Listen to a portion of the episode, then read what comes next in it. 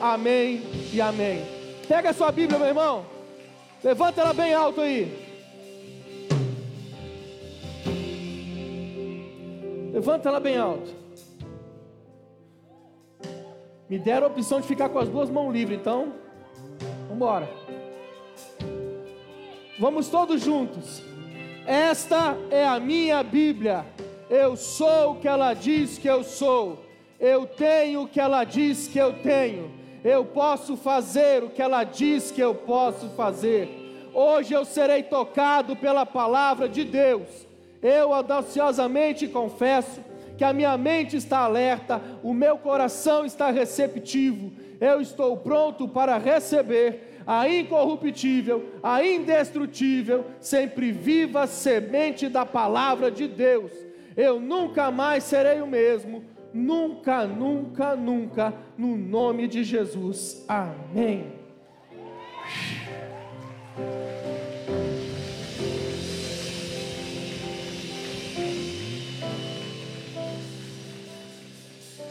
Senhor, mais uma vez consagramos a Ti esse tempo declaramos que o Teu Espírito Santo tem total liberdade nas nossas vidas. Ministra aos nossos corações. Ministra as nossas vidas, ó Pai. Hoje, Deus, nós vamos falar sobre o lugar secreto. Ó Pai, nos conduza a esse lugar, ó Deus. Nos conduza a esse lugar de intimidade contigo, Pai que eu seja tão somente um instrumento, Pai, usado conforme a tua vontade. Em nome de Jesus. Amém. Meu irmão, se você quiser, pode se assentar. Eu acho que pode baixar um pouquinho o retorno aqui, que aqui está muito alto. Por favor. Glória a Deus. Se você quiser ficar em pé, fique em pé. Se você quiser plantar bananeira, você planta bananeira. Se quiser ficar caído no chão, fique caído no chão, desde que seja pelo Espírito de Deus. Se for pela carne, nós vamos dar um tapa na sua orelha e a coisa fica boa. João capítulo 21.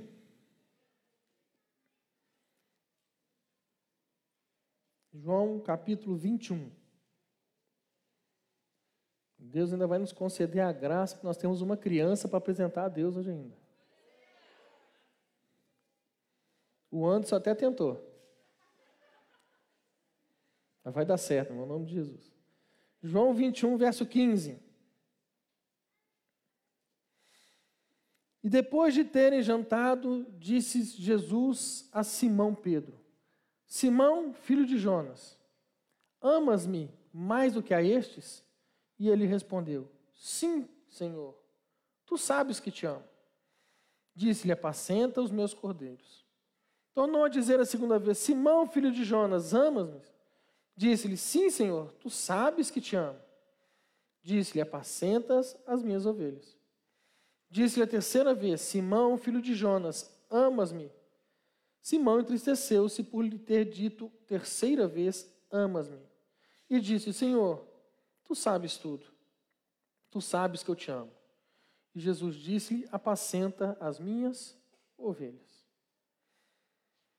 Quando, quando Jesus pergunta para Pedro a respeito desse amor, quando ele fala com Pedro, Pedro, tu me amas?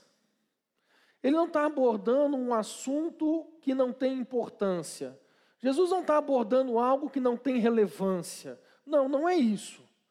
Há uma expectativa de Deus para comigo e para com você a respeito do nosso amor com Ele.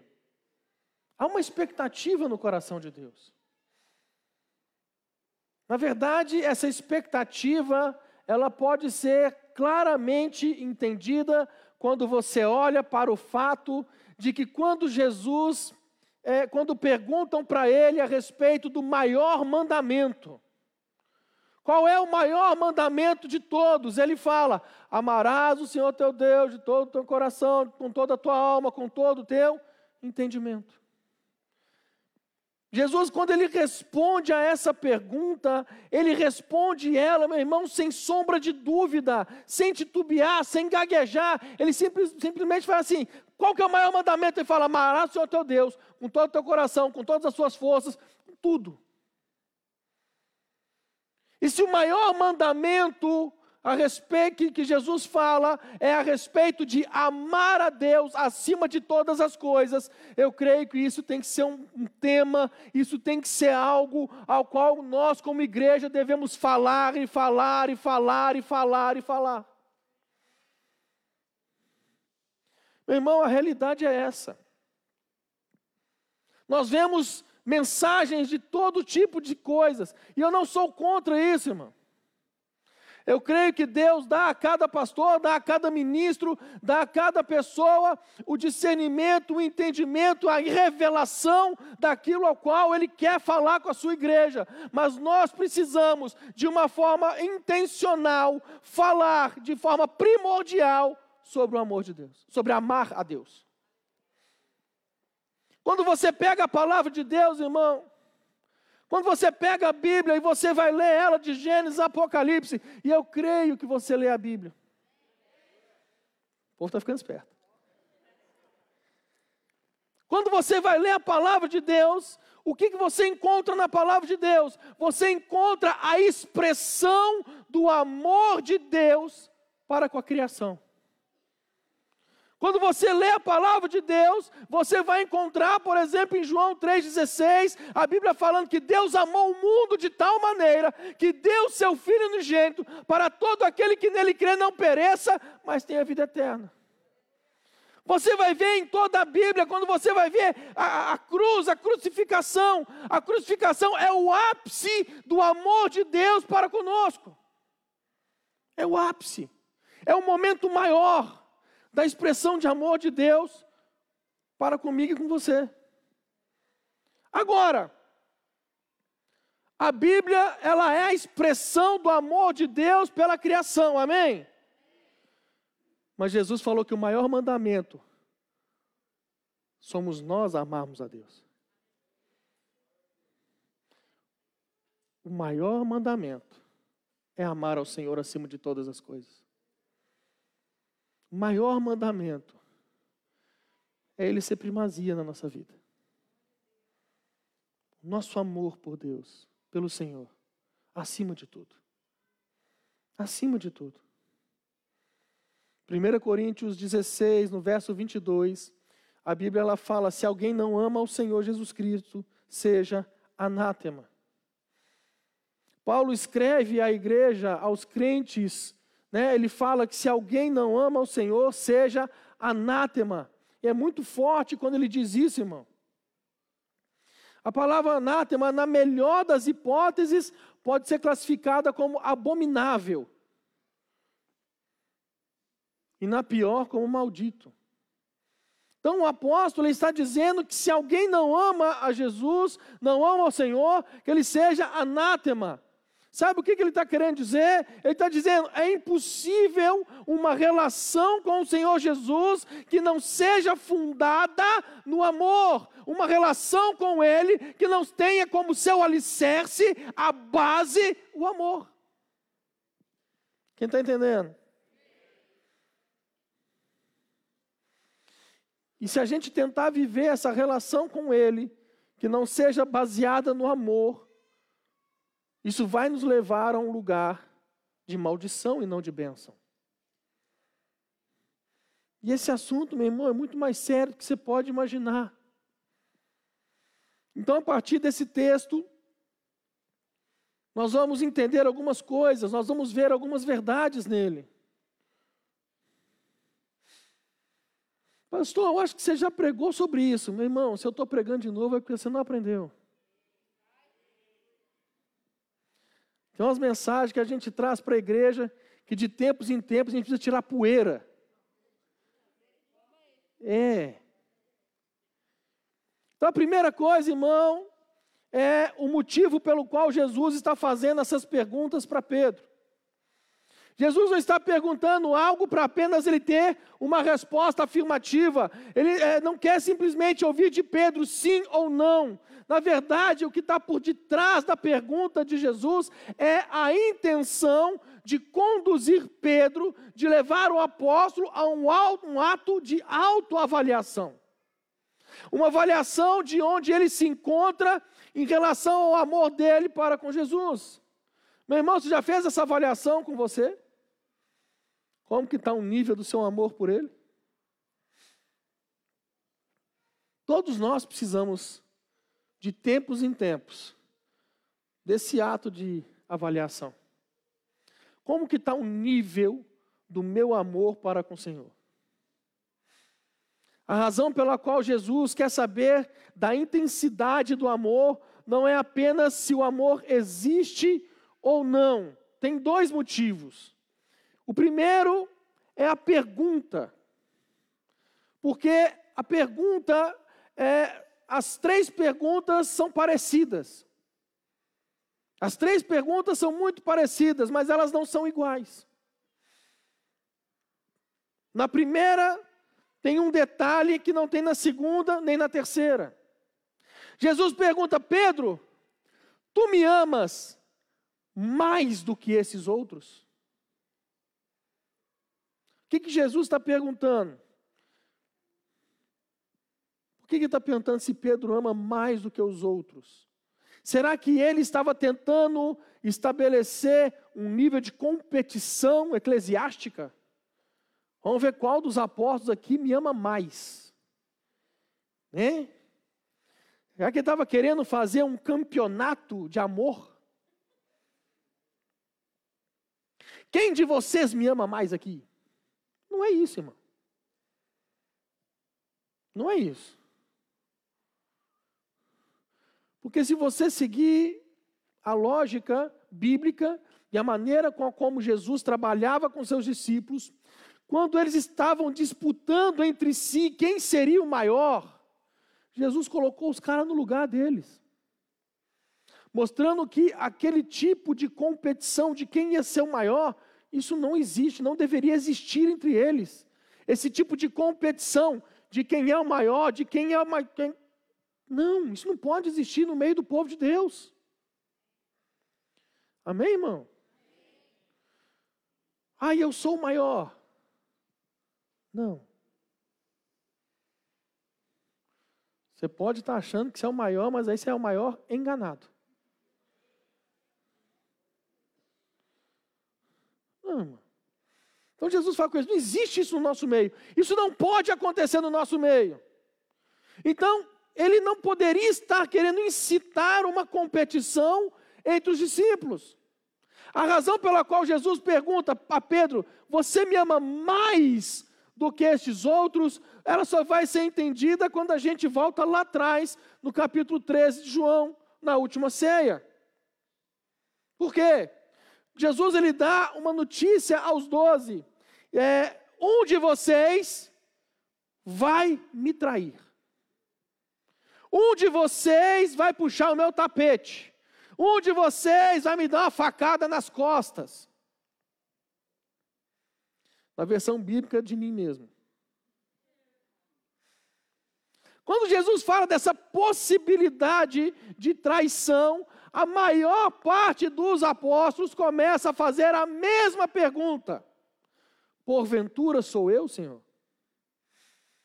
E à medida que eles vão perguntando, porventura sou eu, eles estão transmitindo a seguinte mensagem.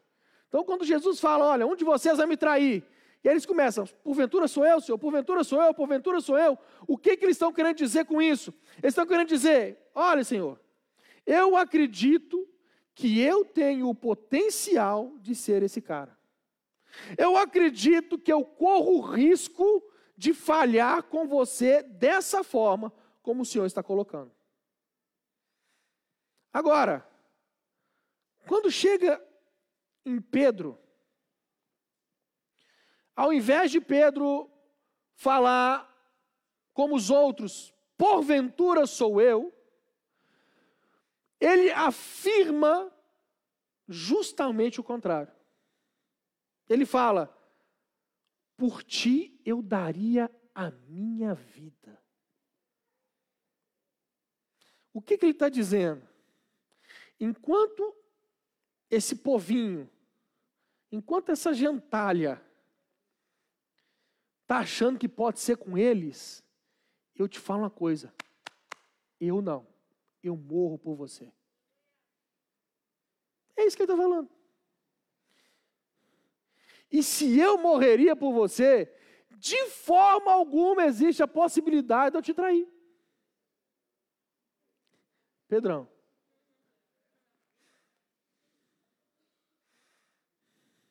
E a Bíblia ainda diz que Pedro sinaliza para João com a cabeça, né? Quem que é? O que, que Pedro está fazendo, querendo dizer com, essa, com esse sinal para João? Eu boto a mão no fogo por mim e por você. Os outros dez? Sei não. Esses bichos é tudo esquisito. Esses caras tem cara, tem jeito que vai te trair agora. Vai trair Jesus. Agora eu e você não.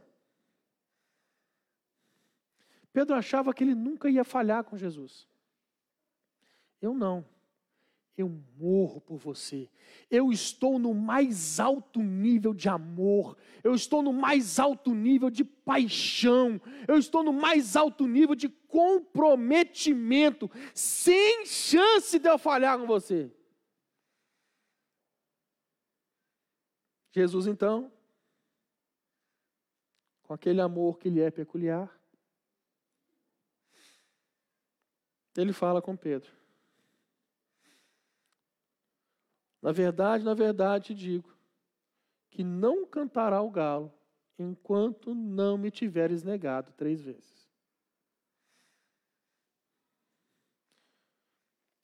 Quando Jesus está no Getsemane, no jardim, quando tentam prender Jesus, o que que Pedrão faz? Arranca a espada. Corta a orelha do homem. Corta a orelha de Malco. Servo, servo do sumo sacerdote. E Jesus repreende a Pedro por causa disso. O cara tem uma atitude de defender Jesus. Corta a orelha do homem que estava prendendo Jesus. Jesus vira para Pedro e fala: Não faz isso. Vem cá, sem orelha. Bota de volta a orelha dele. Jesus é preso e todo mundo foge. Todos fogem. O texto diz em João 18, a partir do 15, que Pedro e João estão seguindo Jesus de longe. De longe. Ou seja, vamos aqui, sem que ninguém nos veja, e vamos ver no que, que vai dar. Se a coisa apertar, nós estamos mais ou menos a distância de segurança para correr. E é assim. Sabe aquela, aquele tempo de escola? Em que você vai caçar confusão com alguém, mas você caça confusão de longe. Que o cara é mais forte que você. Aí, se ele quiser vir para cima de você, dá tempo de você correr? É mais ou menos isso. Ele fica de longe. Se a coisa apertar, ele sai correndo. E aí, a partir do verso 15 de João 18, diz: E Simão Pedro e outros discípulos seguiam a Jesus. E este discípulo era conhecido do sumo sacerdote e entrou com Jesus na sala do sumo sacerdote. E Pedro estava na parte de fora, à porta. Saiu então outro discípulo que era conhecido do sumo sacerdote e falou à porteira, levando Pedro para dentro. Então a porteira disse a Pedro: não és tu também dos discípulos deste homem? Disse ele: Não sou. O texto diz que João era conhecido do sumo sacerdote, segundo a tradição. João fornecia peixe para o sumo sacerdote. Quando os dois chegam na porta, a criada faz a pergunta para Pedro: Mas não é você também dos discípulos dele? Ou seja, Olha como que ela fala, não é você também. João já estava entrando. E todo mundo sabia que João era. Você está acompanhando ele? Não é você também discípulo? Não, eu não. Eu não sou. Ele nega. Pedro nega uma, duas, três. Na terceira, em Marcos 14, 71 diz: Ele, porém, começou a praguejar e a jurar: Não conheço esse homem de quem falais. Meu irmão, Pedro xingou alguém. Depois, a terceira vez, o galo cantou. E quando o galo cantou, o que, que aconteceu? A ficha caiu. Ou para a geração atual que não sabe o que é isso, completou o download.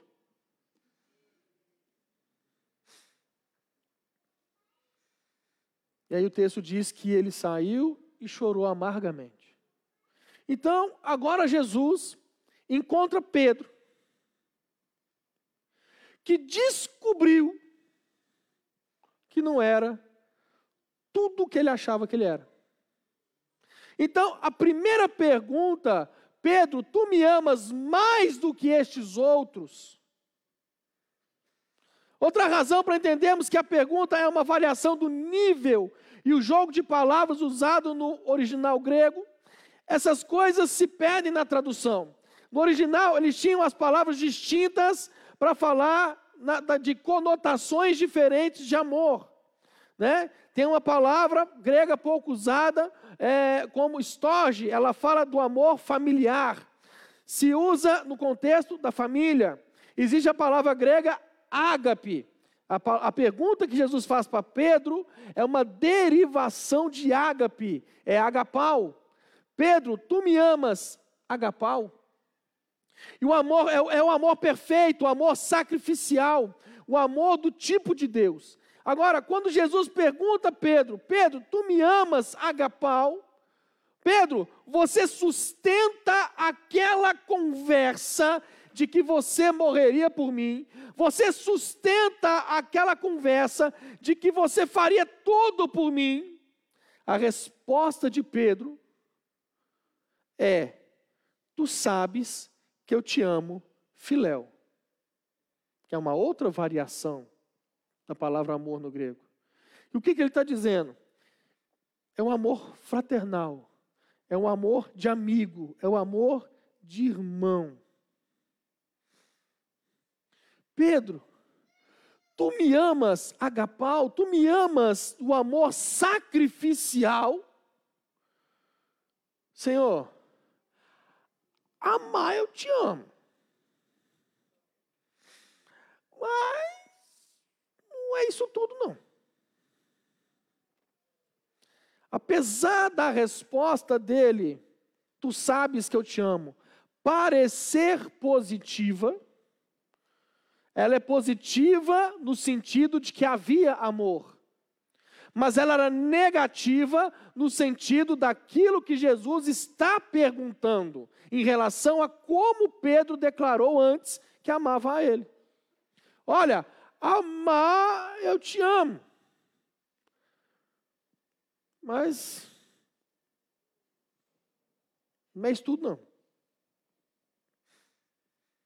que Jesus está fazendo é levando Pedro a um lugar de autoavaliação sincera. Pedro, qual é o nível de amor, o que, que você realmente tem aí dentro? Porque nós podemos nos iludir a respeito do quanto que nós achamos que amamos ao Senhor. É, nós podemos nos iludir na, na, nossa caminhada que a gente ama a Deus, que a gente faz tudo pelo Senhor, que a gente está disposto a se sacrificar, mas a hora que os soldados vêm prender o Senhor, tem gente que nem a orelha do, do soldado corta. A gente descobre que não é estudo. A gente descobre, não, é menos. E não é que o Senhor, meu irmão, Ele quer nos desmascarar. A única razão para Ele nos mostrar que não estamos onde achamos que nós deveríamos estar é porque, meu irmão, Ele quer nos levar a chegar nesse lugar. Será que eu posso ouvir amém? Ele não quer simplesmente que desmascarar a mim e a você e falar, tá vendo? Vocês se achavam, não é isso tudo. Não, não é isso. Ele quer falar comigo, ele fala comigo e com você hoje. Vocês não estão no nível que vocês achavam que estavam, mas eu quero ajudar vocês a chegar lá. Vocês não estão no lugar onde vocês achavam que estavam. Eu quero mostrar para vocês. Vocês precisam cair em si, compreender que vocês não estão aonde vocês acham que estão, mas eu quero conduzir vocês até lá. Eu quero levar vocês a um lugar secreto.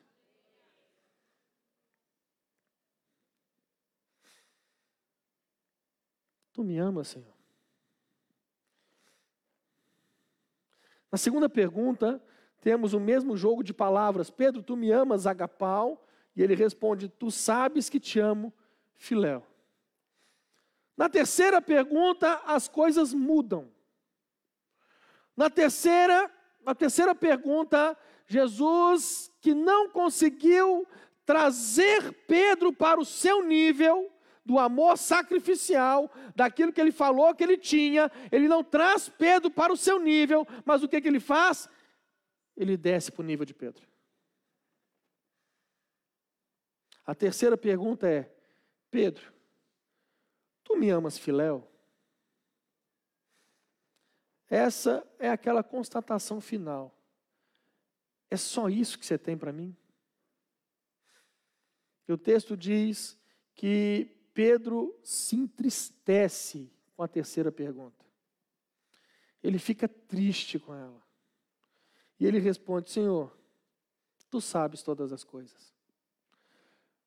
Pedro responde isso porque ele caiu em si. Havia um momento da caminhada dele que ele se achava o tal, ele se achava o cara, ele se achava o melhor. Eu não vou te trair. Se esses caras estão achando que eles vão te trair, eles são, é bem capaz de eles trair você mesmo. Mas eu jamais farei isso. Mas agora ele cai em si. Eu não sou isso tudo. Espera aí. Eu não estou no nível que eu achei que eu estava. Eu não estou onde eu achava que eu estava. Eu não sou capaz de morrer pelo Senhor.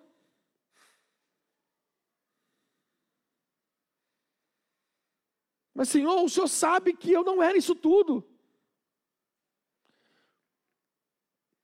E hoje eu estou sendo sincero com você eu gosto de você, eu te considero muito, mas hoje eu entendo que eu não morreria por você. E nesse, nesse momento, Pedro, ele está numa crise enorme, mas ele precisa enxergar, assim como eu e você precisamos enxergar isso. Nós precisamos a gente fala que ama Deus, nós cantamos canções de amor, canções maravilhosas, nós chamamos Ele de lindo, né, mas até onde nós estamos dispostos a ir por causa dele? O que, que nós estamos dispostos a fazer por causa dele? O quanto que nós estamos dispostos a nos sacrificar, ao quanto nós estamos dispostos a sermos transformados pelo Senhor. Ou será que a gente ainda quer ficar vivendo uma vida de aparência? Ou será que a gente quer ficar vivendo ainda uma vida onde é, é, é, é, as pessoas olham para mim e veem algo que eu pinto para elas que eu sou, mas na realidade, no momento de intimidade, no momento que está só eu e Deus, ninguém sabe o que eu faço.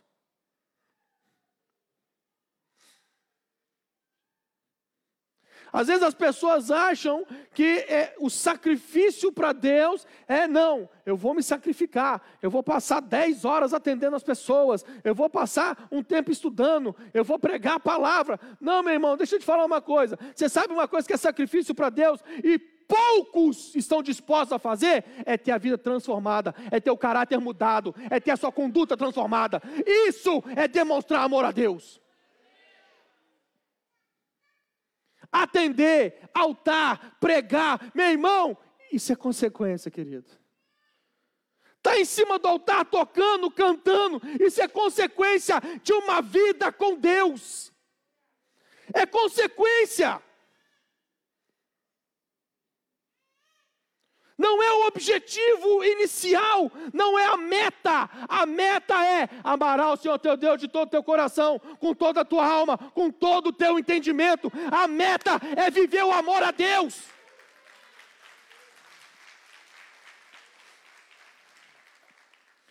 Esse é o objetivo.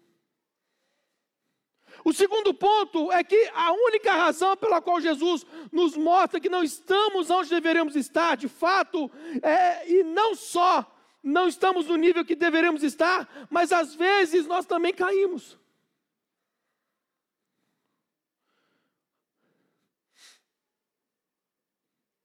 A Bíblia fala: aquele que está de pé, então existe a possibilidade de cair.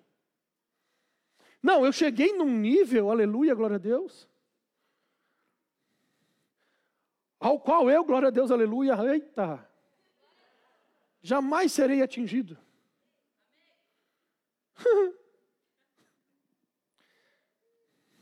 oh, querido. Apocalipse 2, 5. Lembra-te, pois, de onde caíste, arrepende-te e volta à prática das primeiras obras.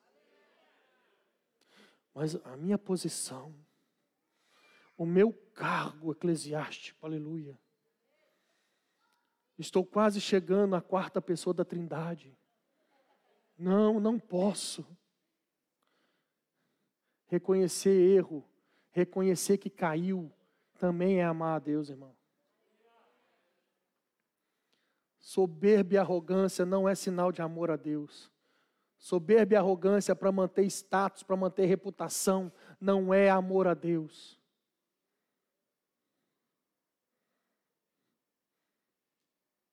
A gente tem que tomar muito cuidado. Aquele que pensa que chegou em algum lugar, meu irmão, não chegou em lugar nenhum. Aquele que acha que atingiu um nível. Não, irmão.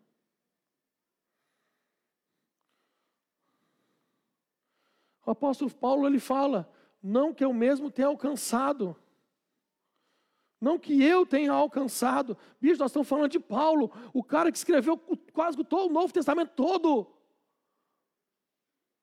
O maior pregador pela fé do Evangelho. Ele diz: Não que eu tenha alcançado, mas uma coisa eu faço: eu deixo as coisas que para trás ficam e prossigo para as que adiante estão. Ou seja, o que eu vivi é passado, eu já vivi, foi bom, glória a Deus. Teve coisas ruins, glória a Deus, eu sobrevivi, mas tem lugares que eu preciso alcançar, tem lugares aos quais eu preciso ir, tem lugares em Deus aos quais eu não cheguei ainda e eu quero chegar. Eu prossigo para frente. É para frente.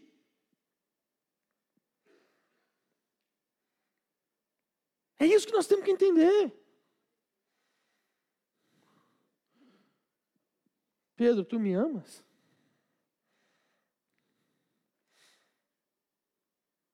O problema é que o Senhor vai falando as coisas, a gente perde no que está aqui. Como é que faz? Ai, Jesus. João 21, 18, 19. Vamos daqui que vai dar certo. Na verdade, na verdade te digo que quando eras mais moço, te cingias a ti mesmo e andavas por onde querias. Mas quando já fores velho, estenderás as tuas mãos, e outro te cingirá e te levará para onde tu não queiras. E disse isso, significando com que morte havia ele de glorificar a Deus. E dito, dito isto, disse-lhe: segue-me. Jesus disse: estenderá as mãos. O que, que ele está falando? Morte de cruz. Jesus está falando, dizendo para Pedro: Olha, Pedro, você vai ter uma segunda chance. Glória a Deus, aleluia! Você vai ter a segunda chance. Lá no Getsemane, lá no jardim, quando você teve a oportunidade de ser preso comigo, entenda, irmão, oportunidade. Quando você teve a oportunidade de ser preso comigo, nós descobrimos que você não tinha amor suficiente para isso. Quando você era mais moço, e não só de ordem cronológica, mas também ele está falando de uma questão de maturidade, você ia onde queria, fazia o que queria, você mandava no seu nariz. Você se governava. Pedro, quando você for mais velho, e também se refere à maturidade. Porque a maturidade não tem a ver com o tempo. Tempo é um pouquinho do processo da maturidade. Se você quiser conhecer mais a respeito disso, Seminário Teológico Carisma. Pois é. Por que carisma? Porque tem a matéria, maturidade espiritual. Hã? Não, não falo do professor. Mas quando você for mais velho, você será levado para onde você não quer. Você vai viver uma liderança de, que mortifica a sua carne. E você vai ser conduzido pelo Espírito de Deus, pelos princípios de Deus. Você não, você pode não ter sido encontrado pronto na primeira vez, Pedro, mas lá na frente, quando vier a segunda oportunidade, você estará pronto. E dessa vez você não vai correr, dessa vez você não vai me negar, dessa vez é, é, é você vai abraçar o seu chamado. E diz a tradição que Pedro não só foi crucificado, ninguém fala amém, né? Pedro não foi, foi não só crucificado, mas quando chegou o momento de morrer, ele disse, ele teria dito o seguinte: Eu não sou digno de morrer como meu Senhor. E ele pediu para ser crucificado de cabeça para baixo.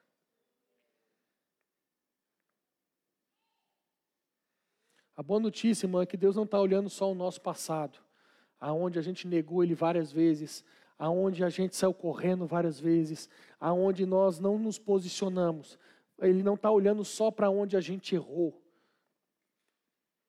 Ele não está olhando apenas o nosso presente, aonde ele vai encontrar em mim e em você limitações, porque nós somos limitados, mas Deus, ele tem a capacidade de enxergar lá na frente. Ele tem essa capacidade. Deus não, é, não, nos chamou em função daquilo que nós somos hoje. Deus não nos chamou em função daquilo que nós fomos no passado, mas sim por aquilo que nós viremos a ser nas mãos dEle. Nas mãos dEle. Amém? Glória a Deus. Deus ele está, ele enxerga o nosso potencial de crescimento. Deus enxerga o que, que nós poderemos ser nas mãos dEle.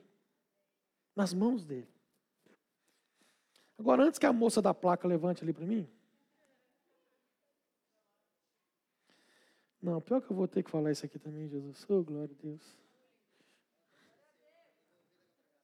Deixa isso, deixa. Alguém arranca as placas dela aí. Vai dar certo, irmão, no final dá certo. Aí talvez você deva falar assim, mas pastor, eu estou tão quebrado hoje. Está tão difícil a minha situação hoje. Pisaram tanto em mim, me arrebentaram tanto, a igreja me feriu tanto, líderes me feriram tanto, pessoas me feriram tanto. Eu não, está difícil do jeito que eu estou, não dá. Eu acho até difícil de Deus estar tá vendo alguma coisa boa lá na frente a meu, meu respeito, porque hoje eu estou destruído. E quantos não estão assim? Não precisa levantar a mão, não, irmão. Tem um texto, que eu amo esse texto. E esse texto, nos momentos das adversidades, e sim, pastor, tem adversidade, e muitas. Eu sempre oro esse texto, que é o Mateus 12, 20, é onde ele fala: Não esmagará a cana quebrada. Imagina, irmão, uma plantação de trigo. Imagina. Quem já viu uma plantação de trigo? Poucos, né? Eita. Imagina um trem desse aí. Uma plantação de trigo. E aí, você vai com um carro passar no meio da plantação.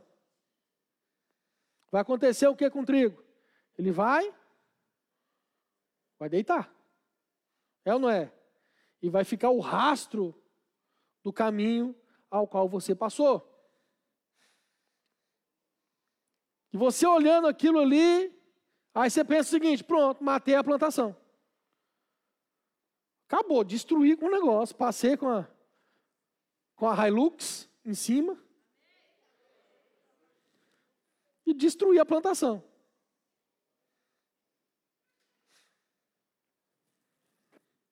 Você passa ali, algumas semanas depois, naquele mesmo lugar, e o trigo está de pé. Pastor, não entendi nada, que eu não entendo nada de plantação. E eu não entendi nada. Deixa eu te falar, deixa eu te falar um negócio, irmão. Se você passa com o carro em cima do trigo, ele deita e depois de um tempo ele se regenera e se levanta. Como que ele, como fazer para ele não levantar mais? Você tem que ir lá aonde ele quebrou e esmagar no lugar que ele quebrou. Ali ele não levanta e o texto de Mateus fala: não esmagará a cana quebrada. Sabe o que, que Deus está falando para mim e para você? Não importa o que, que te atropelou, não importa o que, que passou por cima de você, não importa o que, que te colocou no chão, eu não vou roubar de você a esperança de você se reerguer. Você vai se reerguer. Eu não vou tirar de você é, a, a, a esperança de se levantar novamente, porque eu vou levantar você novamente. Pode quebrar, mas ela não vai ser esmagada, porque ela vai levantar de novo. E você hoje pode não estar no lugar que eu imaginei. Hoje você pode não me amar como achei que você amava, mas você vai se levantar e você vai chegar neste lugar. Meu irmão, eu espero que você saia daqui hoje com o testemunho do Espírito Santo sobre você e não com uma voz mentirosa do diabo no seu ouvido falando que não tem mais jeito, mas que você saia daqui hoje com o Espírito Santo falando no teu ouvido, como a voz do Senhor, como voz de muitas águas sobre a tua vida falando, tem jeito, você vai se levantar assim, em nome de Jesus. Agora, meu irmão, eu, você precisa entender a Bíblia toda é a expressão de amor de Deus para conosco, mas o maior mandamento é o nosso amor com Ele. Nós temos que amá-lo com tudo que há em nós, amá-lo com amor total, amá-lo de todo o coração, de toda a alma, com todo o entendimento e com todas as nossas forças. É isso que nós temos que fazer. E a moça da placa já levantou, Jesus. Ô oh, Pai, intercede pela vida dela. Aí ela fala: Não, pela dele. E o que é interessante, antes de eu ler o último texto, é que Jesus faz esse jogo de palavras com Pedro. Tu me amas, agapau? Não, te amo filé, te amo filéu. Ou seja, eu não estou no nível que o Senhor quer, Senhor. E Jesus fala com ele: apacenta as minhas ovelhas.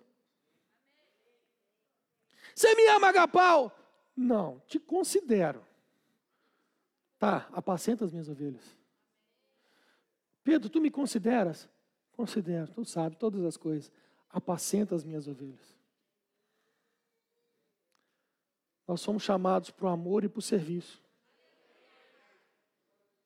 Para o amor e para o serviço. Agora, eu vou ler o último texto, antes que eu apanhe. Salmo 132, para a gente encerrar. Abrem.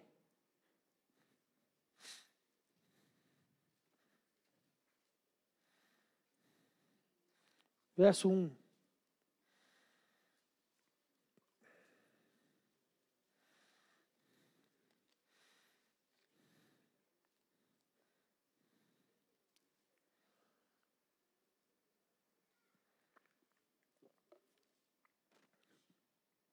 Lembra-te, Senhor, de Davi e de todas as suas aflições. Como jurou ao Senhor e fez votos ao poderoso Deus de Jacó, dizendo: Certamente não entrarei na tenda de minha casa, nem subirei à minha cama, não darei sono aos meus olhos, nem repouso às minhas pálpebras, enquanto não achar lugar para o Senhor, uma morada para o poderoso Deus de Jacó. Esse texto faz uma referência ao desejo de Davi de construir um lugar, um templo para o Senhor. E Davi, ele não se conformava, porque ele, ele, ele morava numa casa luxuosa, ele morava num palácio, irmão. Um lugar fortificado. E a presença de Deus habitando em tendas. Numa tenda. E ele fala: Eu não vou dar descanso, eu não vou ter descanso, eu não vou parar, eu não vou sossegar, enquanto eu não achar lugar para o Senhor. Eu não vou dar descanso aos meus olhos, eu não vou deitar na minha cama, eu não vou parar enquanto eu não achar uma morada para o poderoso Deus de Jacó. Eu não vou sossegar. E deixa eu te falar uma coisa, irmão. Já pode ficar de pé para parecer que está acabando.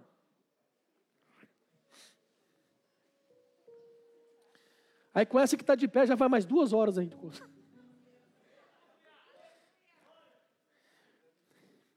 Presta atenção. Davi está dizendo que ele não vai sossegar. Ele não vai parar enquanto ele não achar um lugar, uma morada para Deus. Quando você vai ler 1 Samuel, se eu não me engano, capítulo 6, eu acho que é 1 Samuel, capítulo 6, ou 2, está na Bíblia, você procura depois. Quando Davi vai trazer a arca para a cidade de Davi, Davi não leva ela para o tabernáculo, ele leva para a cidade. Ele não coloca a arca no tabernáculo, ele coloca numa tenda que ele construiu na cidade uma tenda de adoração. E Deus, a presença de Deus habitava naquele lugar. Amém? E Davi, ele não tinha descanso. Ele não teve descanso até que a presença de Deus tivesse um lugar para habitar. Quem está entendendo? Meu irmão, eu não sou Davi. Não sou. Não chego nem aos pés daquele homem, que a Bíblia chama de homem segundo o coração de Deus. Mas eu, os pastores aqui da igreja, nós não descansamos, nós não paramos e não descansamos até que nós possamos ver você sendo este lugar. Eu acho que você não entendeu. Você não entendeu. Porque a Bíblia fala em 1 Coríntios, capítulo 3, no verso 16: Não sabeis vós que sois templo do Espírito Santo. Eu não preciso hoje me gastar, me desgastar em construir algo para colocar uma arca que representa a presença de Deus, para que ela habite ali. Não, hoje nós nos desgastamos, nós investimos, nós vamos nós conversamos, aconselhamos para que você, você se torne este lugar, para que o Espírito Santo, se você não sabe, ele habita dentro de você. É você o lugar. Você é o lugar de habitação. Você é o lugar de habitação, meu querido. Ele habita dentro de você. Vós sois templo do Espírito Santo. Ele habita em vós. Será que você consegue entender isso, irmão? Por você ser essa habitação, meu irmão, a sua entrega, o seu amor tem que ser total. Amar o Senhor com todas as suas forças, com todo o seu entendimento, com tudo que você tem, querido. Amar Ele com tudo que você tem. O Ministério de Louvor vai ministrar uma canção. E você, meu querido, com seus olhos fechados, todos, todos com os olhos fechados. Espírito Santo, passeia no nosso meio. Com uma liberdade. Já tem gente sendo tocada, tem gente que já entendeu, que já pegou e já está sendo tocada, irmão.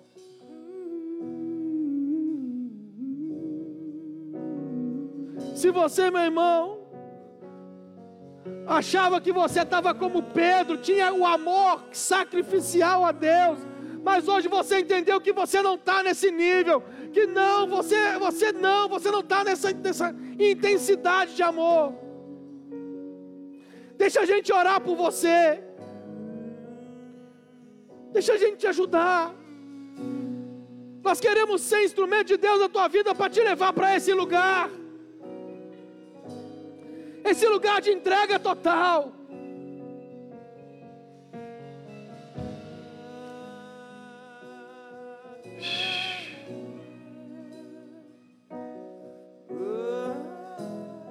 Se você quiser, meu irmão, é só você levantar uma de suas mãos. Um dos pastores vai até você orar com você. É só levantar sua mão.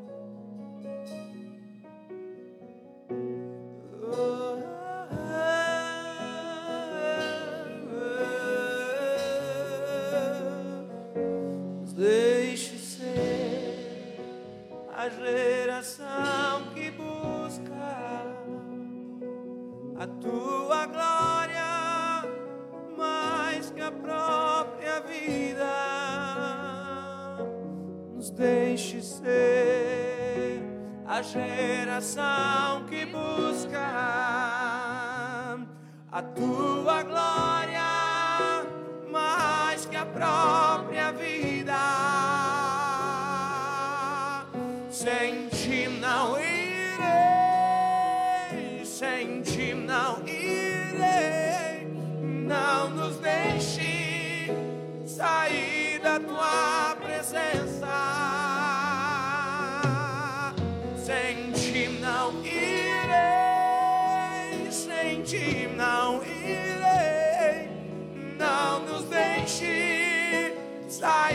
tua presença.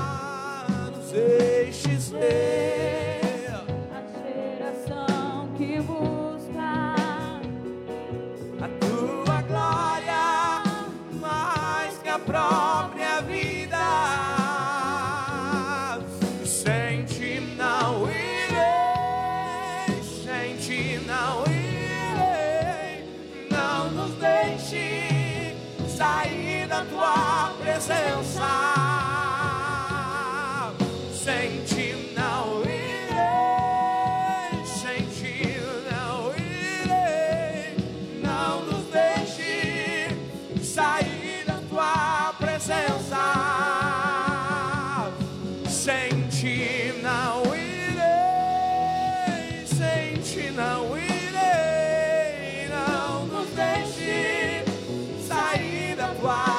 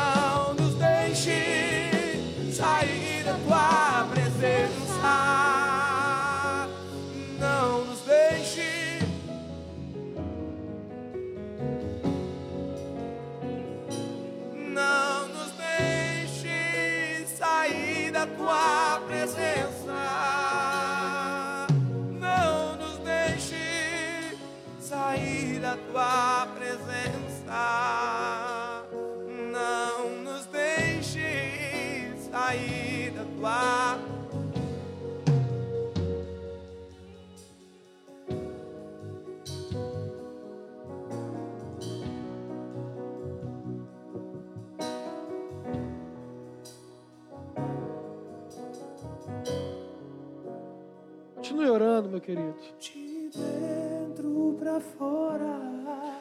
Deixa o rio de águas vivas fluir de dentro de você. De dentro para fora. Deixa fluir de dentro de você. Deixa o teu rio fluir.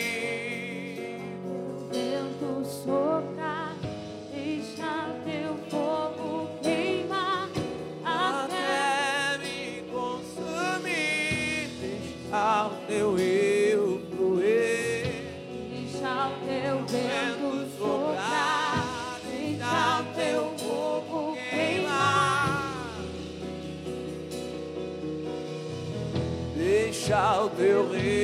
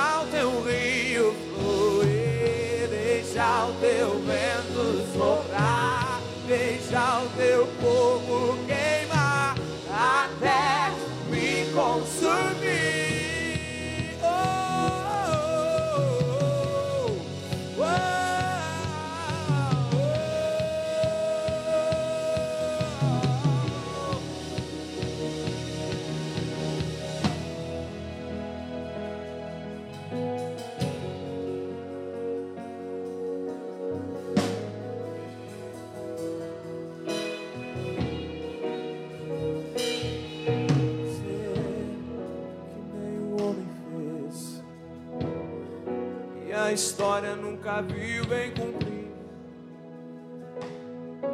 Aviva-nos, fazer o que nenhum homem fez, vem fazer o que a história nunca viu bem cumprir. Aviva-nos, aviva-nos, Senhor.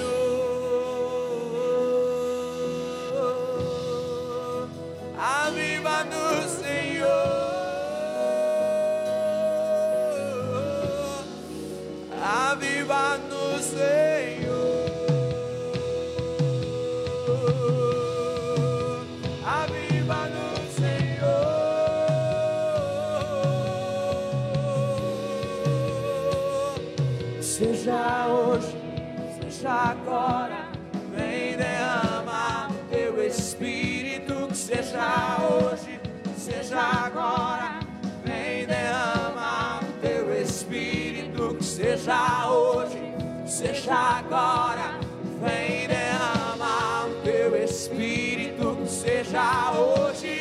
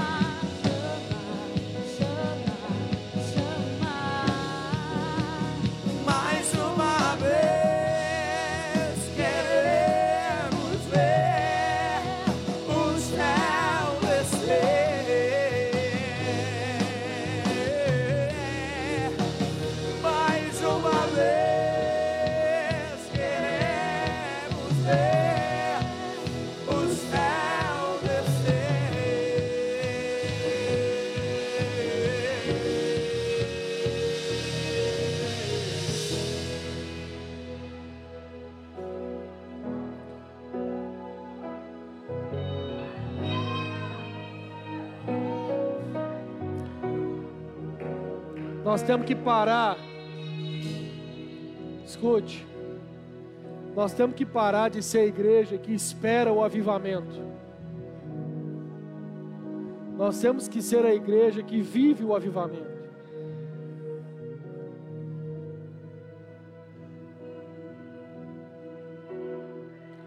Nós temos que parar de esperar por algo ao qual a gente imagina que vai demorar para chegar ou nunca vai chegar. Mas o avivamento é possível viver hoje, agora.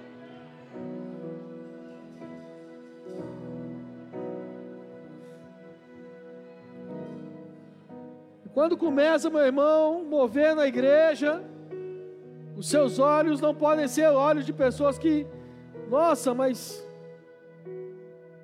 o irmãozinho ali está pulando, outro está rodando, outro está caindo. Que coisa! Para de olhar crítico, meu irmão, e se joga. Se joga, irmão. Se joga.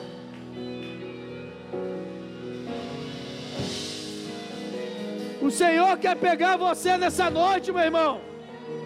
Se joga.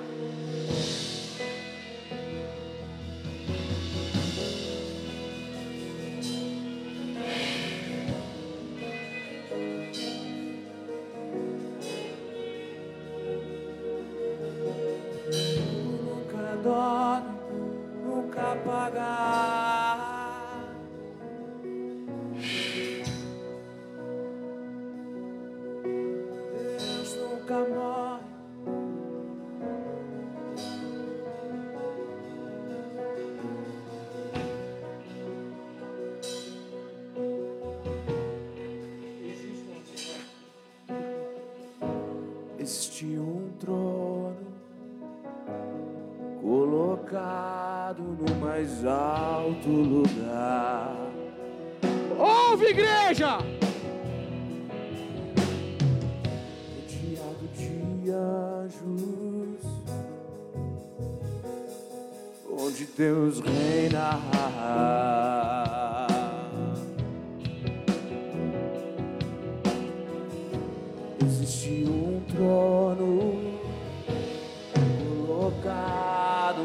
Mais alto lugar. Levante suas mãos ao Senhor. Levante, levante.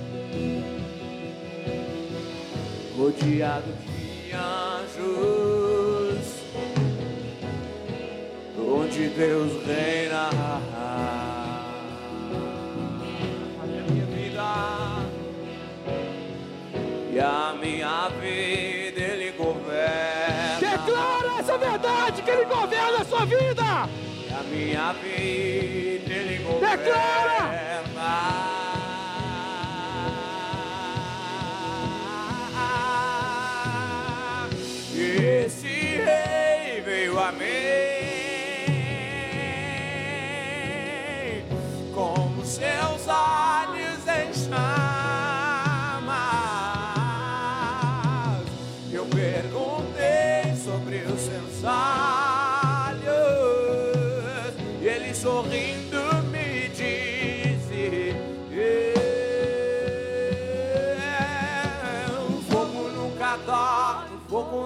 Apaga, nunca apagará. Deus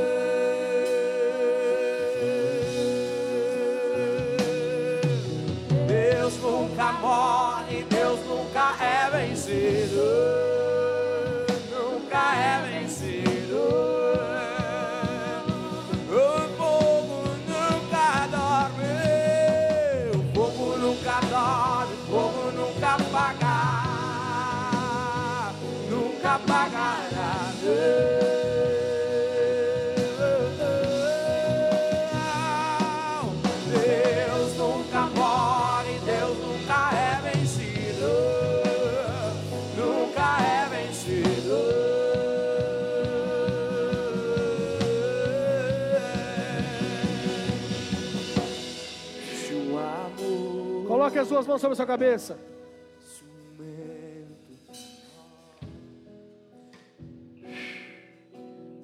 Espírito Santo de Deus, agora. Toda fortaleza na mente, toda racionalização, cai por terra agora em nome de Jesus. Agora, em nome de Jesus. Toda batalha na mente, toda confusão na mente, cai por terra agora em nome de Jesus. Você que durante essa semana está tendo muita confusão nos, nos pensamentos, muita confusão na mente. Eu vejo pessoas com confusão na mente. Levanta sua mão, vai chegar um pastor até você e vai orar. Só levantar a mão. Tem mão levantada aqui, tem mão levantada lá atrás. Os pensamentos confusos, confusos. Tem mãos levantadas, pastores, por favor, líderes de GC, por favor, me ajudem.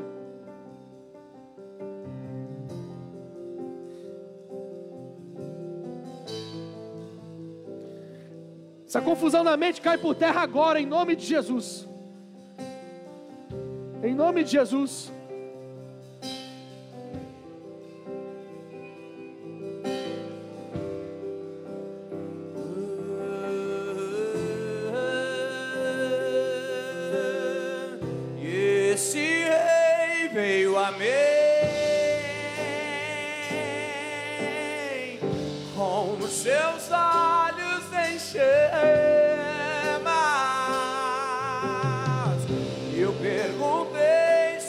Seus olhos e ele sorrindo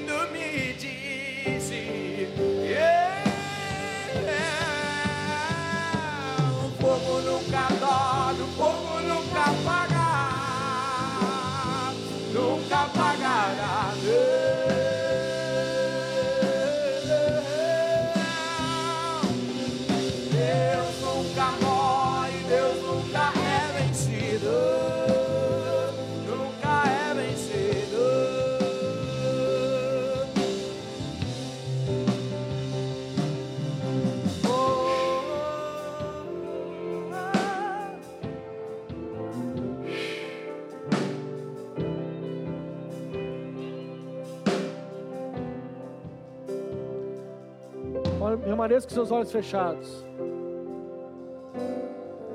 Permaneça com os olhos fechados.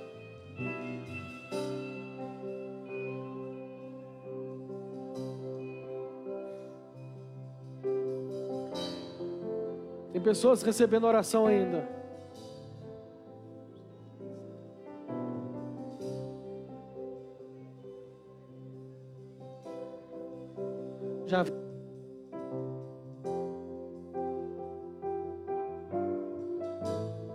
Orando, irmão. Continua orando, continua orando.